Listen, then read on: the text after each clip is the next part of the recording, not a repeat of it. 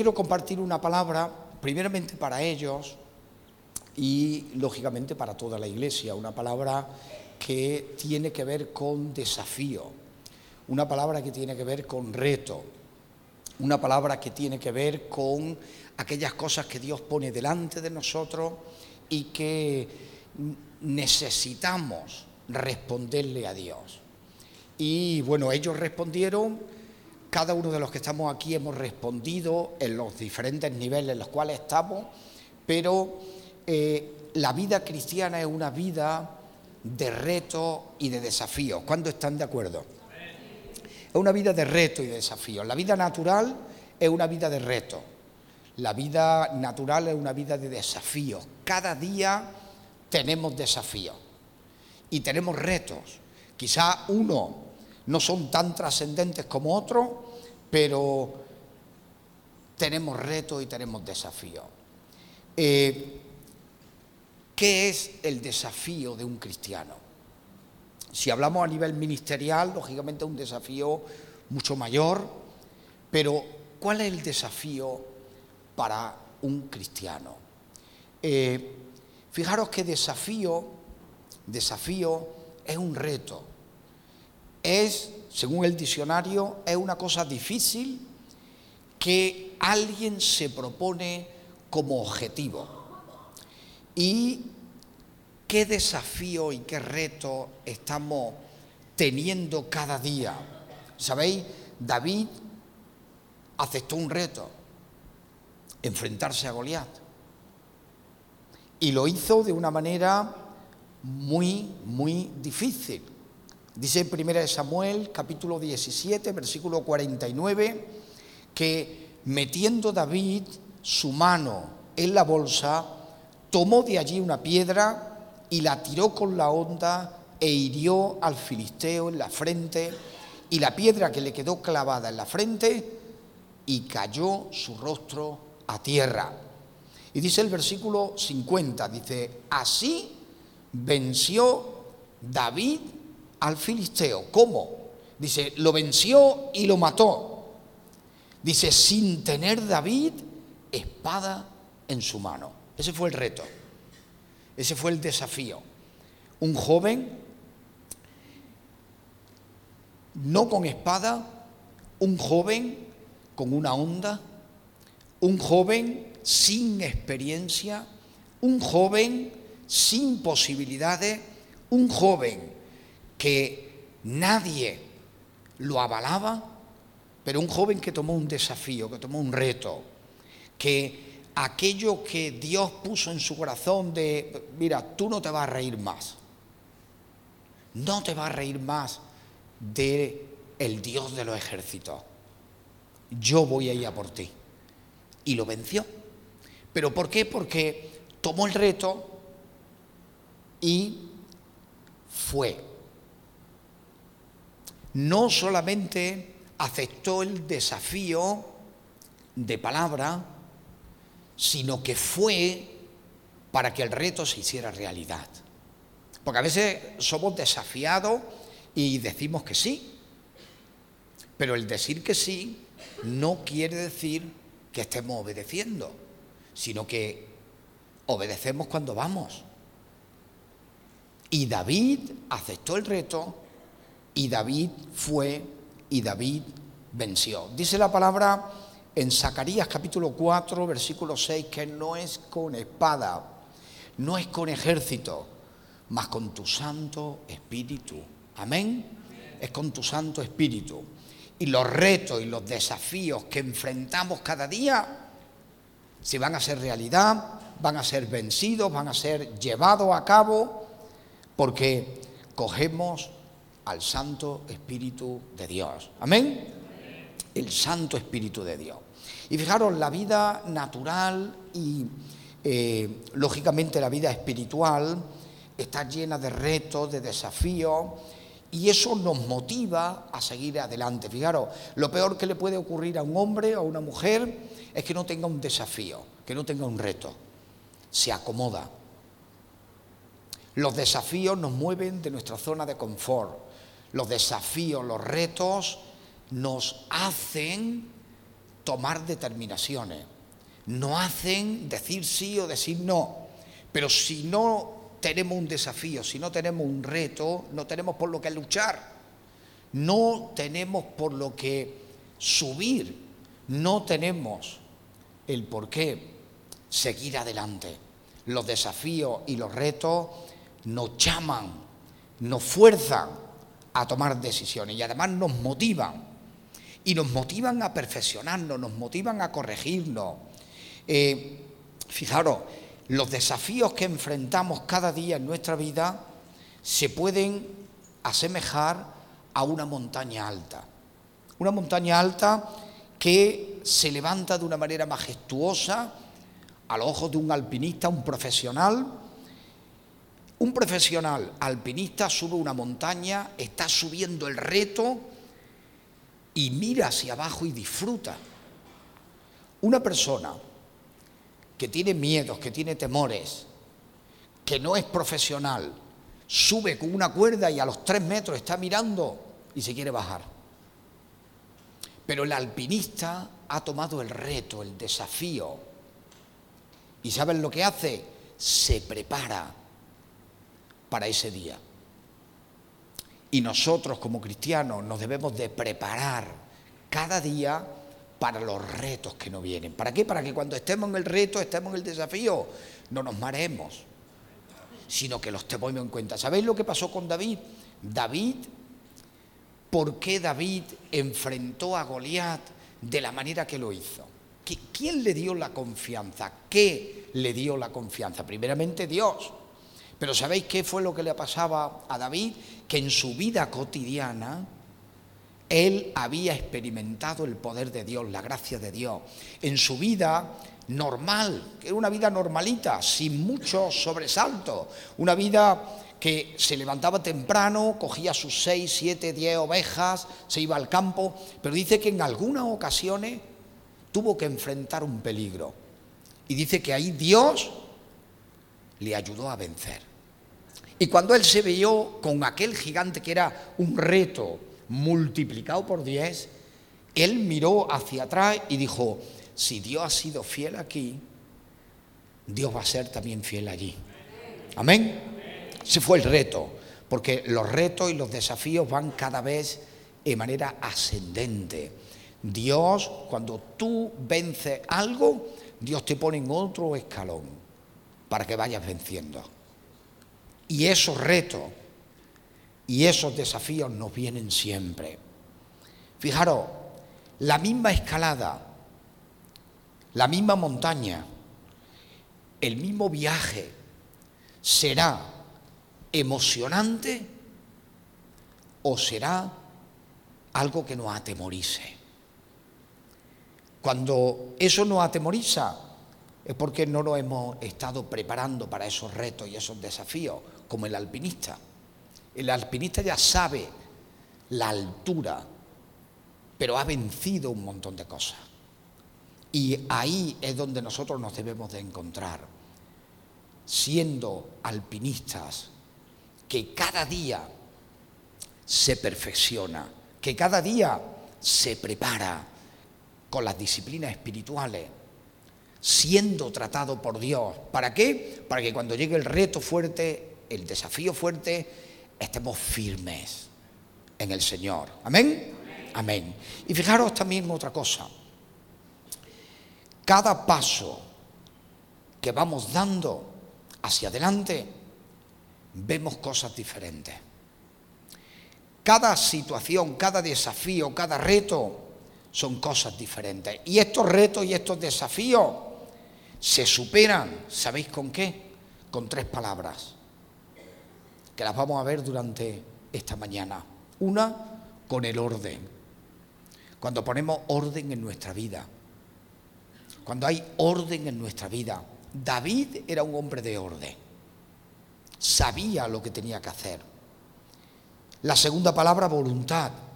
David podía tener mucho orden en su vida, podía hablar mucho de su experiencia, pero cuando veía al gigante, se hubiera ido para atrás.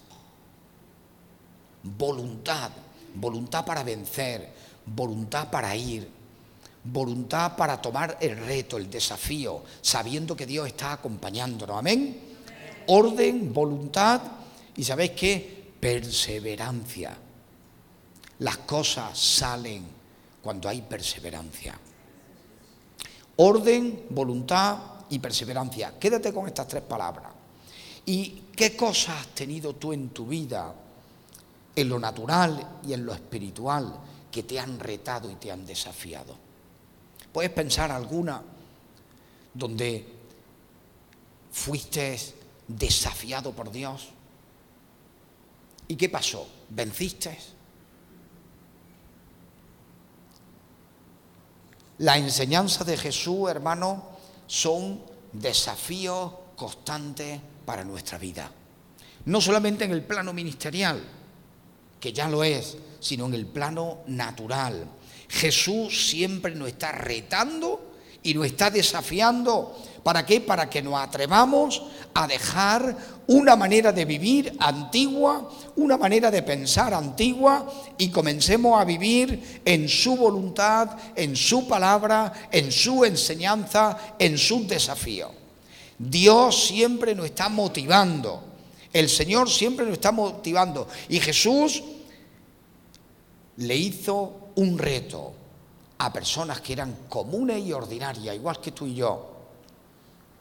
Dice, si alguno quiere venir en pos de mí, niéguese a sí mismo, tome su cruz y sígame. ¿Te parece el reto, el desafío que Dios nos lanza? Y habla de un desafío, si alguno quiere venir, ¿por qué? Porque el Señor sabía que no todos iban a venir. Pero si alguno viene, que tome su cruz y me siga, se niegue a sí mismo. Y fijaros, esto está muy claro, que el que acepta los retos de Jesús para su vida y llega hasta el fin, su vida es cambiada y transformada por el trato de Dios.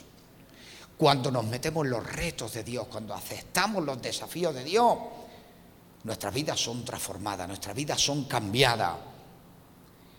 Dice en Marcos capítulo 10, versículo 28, que Pedro le dijo a Jesús, Señor, nosotros lo hemos dejado todo para seguirte.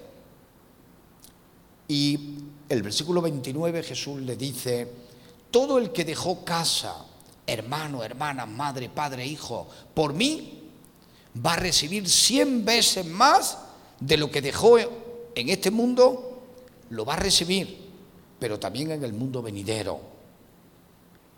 Fijaros qué desafíos. Si no somos capaces de dejar cosas, no seremos capaces de ser multiplicados en muchas otras cosas. Es un desafío. ¿Cuáles son los desafíos? Podemos hablar de algunos.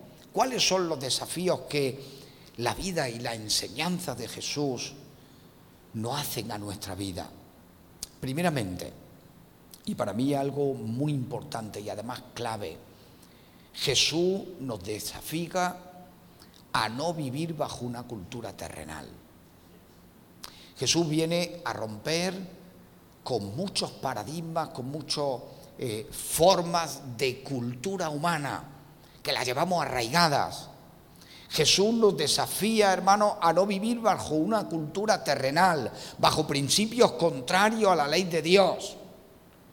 Jesús, en el contexto de la cultura judía, en los primeros capítulos de Mateo, cuando está dando el sermón de la bienaventuranza, él en muchas ocasiones dice, oísteis que fue dicho, mas yo os digo ahora. Jesús vino a romper muchas cuestiones de la cultura que estorbaban para que el pueblo de Dios avanzara. Y una de las cosas que hoy se nos está desafiando a la iglesia, a los ministerios, es a romper con la cultura terrenal. No somos de este mundo. Amén. No somos de este mundo, somos peregrinos, vamos de paso. Hay una cultura terrenal que va en contra de la cultura del cielo. Hay cosas que hoy día se están aceptando culturalmente que son contrarias a la palabra de Dios. Y como ministerios, como iglesia, estamos luchando y estamos desafiando. Por eso yo decía, orden, voluntad, perseverancia. Con orden pondremos la cultura del reino. Con voluntad, porque se necesita voluntad. No va a venir ningún ángel, ni van a venir, ni va a tener una visión estrambótica, ni te va a caer, no sé. No. La palabra de Dios lo dice, orden, voluntad, voluntad. Dios quiere que utilicemos esto. La cabeza no está solamente para llevar el sombrero para pensar, para tomar decisiones. Y la palabra del Señor nos enseña. Jesús dijo en ese contexto de la cultura judía, oísteis que fue dicho, pero yo os digo ahora otra cosa. ¿Por qué? Porque hay cosas, hermanos, de nuestra cultura que no ayudan a Dios y debemos de desecharla, aun cuando, cuando tengamos esas presiones culturalmente. Hay cosas de la cultura que hay que desechar. Hay cosas de la cultura que son buenas, que tienen un mensaje que enriquecen.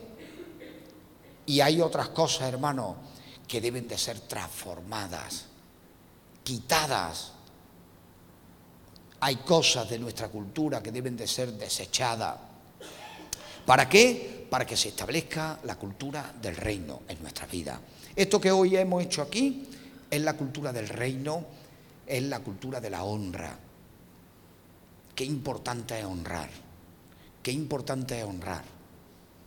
Honrar a los que nos precedieron, honrar a los que están y honrarnos lo uno a lo otro. Honrar es parte de la cultura del reino. Toda cultura tiene unos valores que la identifican y la cultura del reino tiene unos valores que identifican. Y qué importante es crecer, por ejemplo, en el valor de la verdad. La verdad, hermano, no hace libre. ¿Por qué? Porque Cristo es la verdad. Amén. Cristo es la verdad. En el amor, el amor nos no unirá. El amor cubre multitud de pecados, cubre multitud de faltas. La justicia nos va a hacer más solidarios con aquellos que están más necesitados. Así que son valores del reino, valores de la cultura del reino. Y el desafío de Jesús para nuestra vida es que ya no vivamos más conforme a lo que nuestro contexto cultural nos marca, sino romper con ese contexto cultural y vivir conforme al contexto cultural de la palabra. Amén vivir conforme al contexto cultural de la palabra. Y el desafío es dejar de hacer cosas que hemos venido siendo siempre, pero que Dios nos dice hasta aquí. Ahora hay que hacerlas de otra manera. ¿Por qué? Porque hay que honrar lo que la palabra de Dios dice. Ese es el primer desafío, entre otros muchos. Otro desafío es que eh, el desafío para nuestras vidas de parte de Jesús es modificar nuestras prioridades, modificar nuestras... Y para eso se necesita voluntad. Para eso se necesita voluntad, modificar nuestras prioridades. Jesús dijo en Mateo capítulo 6, versículo 33, buscad primeramente, primeramente el reino de los cielos y su justicia y luego os vendrán las demás cosas. Nosotros buscamos las demás cosas para que el reino de Dios venga. Y es al revés. Busca primeramente el reino de Dios y su justicia y lo demás te será añadido. Las prioridades, hermanos, de un cristiano marcan, marcan un antes y un después en nuestra vida. Eh, hay que buscar prioridades en el Señor. Por eso el Señor dice, el que no aborreciere padre y madre, ¿qué está diciendo? ¿Que no quiera a tu padre y a tu madre? No, lo que está diciendo es que quién está en primer lugar, en prioridades. Fíjate, si Dios está el primero en tu vida, todo lo demás va a estar en orden. Si Dios no está primero en nuestra vida y en nuestra familia, va a estar en desorden. Así que es muy importante, hermano, marcar prioridades en nuestra vida. Cuando estamos sirviendo a Dios, sabemos nuestras prioridades y sabemos las prioridades que Dios marca. y anteponemos las prioridades de Dios a las prioridades nuestras. Y por eso dejamos todo lo que dejamos. ¿Para qué? Para servir según el llamado de Dios. Busca primeramente el reino de Dios y su justicia y las demás cosas vendrán por añadidura. Las demás cosas vendrán por añadidura. La tercera cosa, tercer desafío para nuestra vida, morir a nosotros mismos. Morir a nosotros mismos. Morir al viejo hombre. Gálatas 2.20 dice, con Cristo estoy juntamente crucificado. Ya no vivo yo, mas vive Cristo en mí. Pero sabéis una cosa, el que maneja mi vida soy yo. Vive Cristo en mí, pero yo manejo mi vida. Yo siempre pongo e-, el ejemplo en mi iglesia de cuando alguien va a la autoescuela y le dicen, vamos a hacer prácticas, y coge el coche y el monitor va al lado.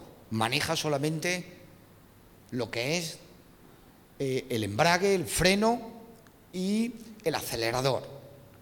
Pero conducir conduce él. Es como si en cada momento le estuviéramos diciendo al monitor, no, yo conduzco, no, yo llevo, no me enseñe, no me dirijas. El texto dice, ya no vivo yo. Cristo vive en mí. Quiere decir que Él maneja mi vida. Él pone orden, voluntad y permanencia. Él pone orden, voluntad y permanencia. Y entonces vivimos en Él. Cuando vivimos en Él, cada día es un reto. Cada día es un desafío. ¿Por qué? Porque la cultura de este mundo no es la cultura de Dios. Tú hoy hablas de Dios y te dicen, como que no hace falta. Es que es contraria, pero es un desafío. Es un desafío en la escuela, es un desafío en el trabajo, es un desafío en tus relaciones personales, es un desafío. Somos desafiados continuamente a morir a nosotros mismos, al viejo hombre. David mató al Goliat con qué? con su destreza, con su experiencia, o fue en el poder de Dios. Tú vienes a mí con jabalina, le dijo. Tú vienes a mí con espada. Dice, mas yo vengo a ti, ¿con qué? Con el poder de Dios, con el poder de Jehová de los ejércitos. Y ahí se vencen las cosas. De otra manera no se vencen. David dijo al filisteo, tú vienes con mí, con mí contra mí con espada, jabalina, lanza. Dice, mas yo vengo a ti en el nombre del Señor de los ejércitos. Amén. En el nombre de Jesús. No vengo en mi nombre. Yo no represento nada. Vengo en el nombre del Señor. Amén. Y ahí las cosas cambian. Nuestro gigante, hermano, nos provocan ¿Cuántas veces el pueblo de Israel fue provocado? Dice que durante 40 días el, pueblo, los hombres de la batalla, los hombres de guerra, fijaros, los hombres de guerra, hombres experimentados, dice que salían a línea de batalla y se ponían allí así, en línea. Llegaba el filisteo, venid, atacarme. Los desafiaba, los confrontaba, los provocaba y ellos se veían y se daban la vuelta. Si lee el texto, 1 Samuel 17, dice que hasta 40 días. Y fue un niño, un jovencito, y en el poder del Espíritu Santo venció al gigante. Lo venció. Nuestros gigantes, hermanos, son vencidos cuando ponemos orden, voluntad y somos persistentes en el Señor. ¿Qué, gigante tenemos muchas veces? El miedo, el temor, el desánimo, las mentiras. Muchos gigantes. Solo hay una manera, hermanos, de matar al gigante, que se levanta contra nosotros y nos provoca y nos desafía. Y esa manera es en el nombre del Señor. Amén. En el nombre del Señor. Con el poder de Dios. Llena tu vida de la presencia de Dios y así podrás vencer a los enemigos. Llenando cada día de la presencia de Dios. Y para concluir pongo tres ejemplos. Tres ejemplos bíblicos para que todo lo que he dicho esté reforzado en la palabra. Daniel capítulo 1 versículo 8. Todos conocemos la actitud y el libro de Daniel. Daniel capítulo 1 versículo 8. ¿Qué fue lo que hizo Daniel? Se propuso voluntad en el corazón no contaminarse. Los desafíos y los retos los vences proponiéndote en el corazón. David se lo propuso, Daniel, perdón, se lo propuso. Y, y Daniel fue retado. Daniel fue llevado a Babilonia. Daniel, un joven, lo desarraigaron y una de las políticas que tenían los babilonios eran de quitarle el nombre, le quitaban la identidad, le quitaban su arraigo y luego después lo alimentaban con comidas extrañas que ellos no habían comido, así que lo anulaban totalmente. Pero Daniel, aunque se dejó cambiar el nombre, cuando le dijeron, tienes que comer de esto, él dijo, no, no. Se propuso en el corazón. ¿Quieres vencer un gigante?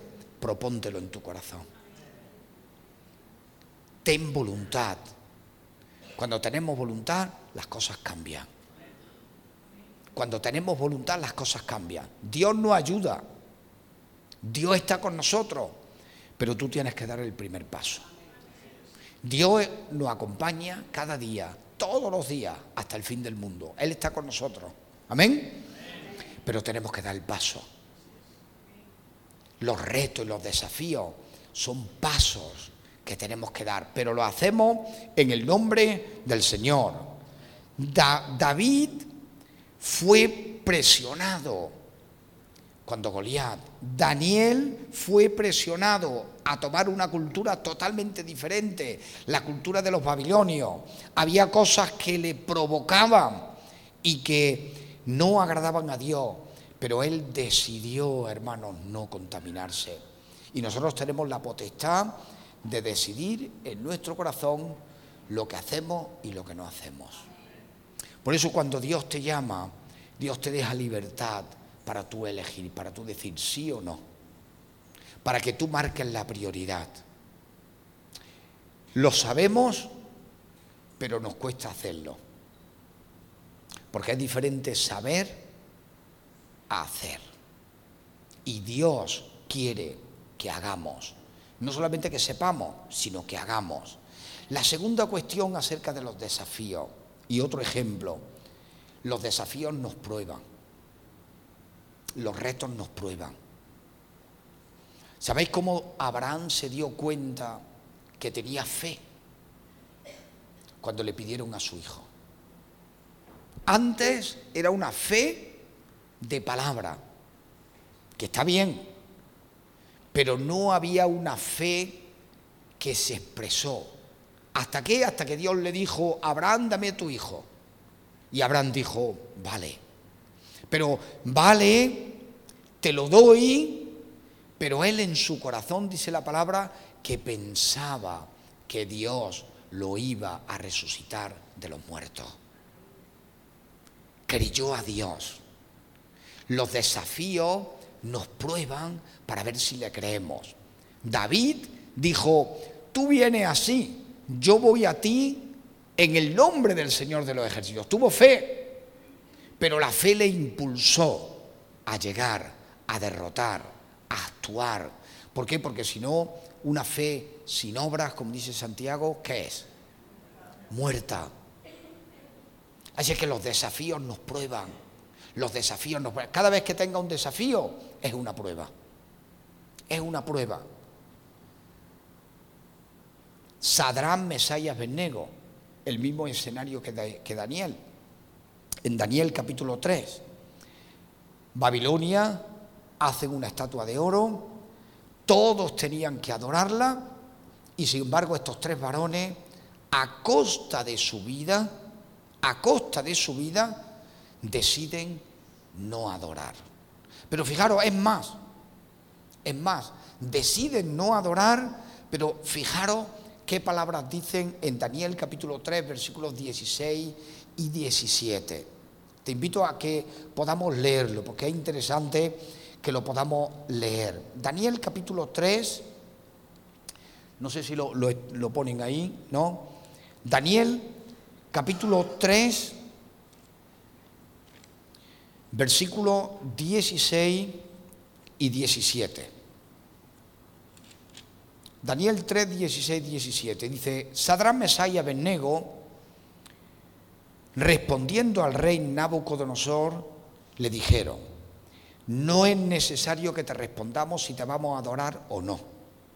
Fijaros, he aquí que nuestro Dios, a quien servimos, nos puede librar. Lo creemos, nos puede librar de este horno de fuego ardiendo y de tu mano también nos va a librar.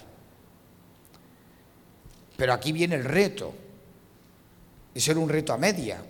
Ahí viene el reto. Fijaros lo que dice. Y si no, y si no, sepas, oh rey, que no serviremos a tus dioses, ni tampoco adoraremos la estatua que tú has levantado. Y si no, porque claro, si Dios contesta, todo el mundo contento. Si, Dios da, todo el mundo contento. Pero ¿y si no? Eso es lo que nos reta, el si no. Señor, yo te pido sanidad por esta persona. Y si no, que se haga tu voluntad, Señor.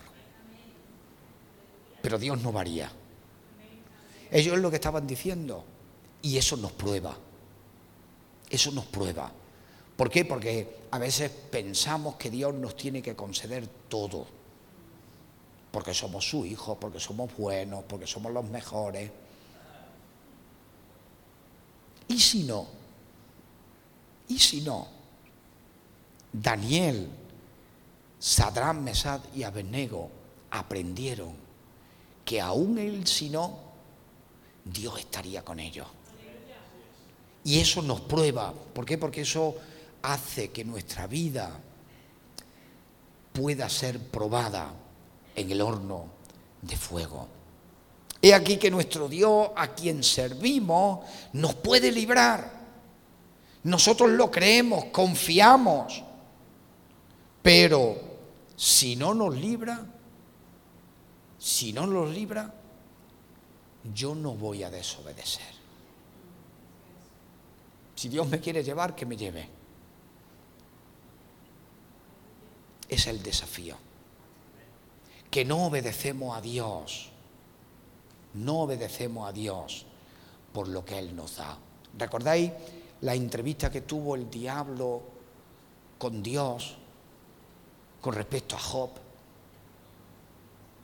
Que Dios estaba orgulloso viendo la creación y dijo, bueno, Job es impecable es un hombre sin tacha, un hombre honesto, un hombre justo, un hombre que sacrifica por su hijo, un hombre como no hay otro en la tierra. Y el diablo le dice, eh, tócalo, verás, tócalo. Claro, Satanás no sabía el futuro, Dios sí lo sabía. Y Dios, al saber el futuro, dice, aunque lo toques,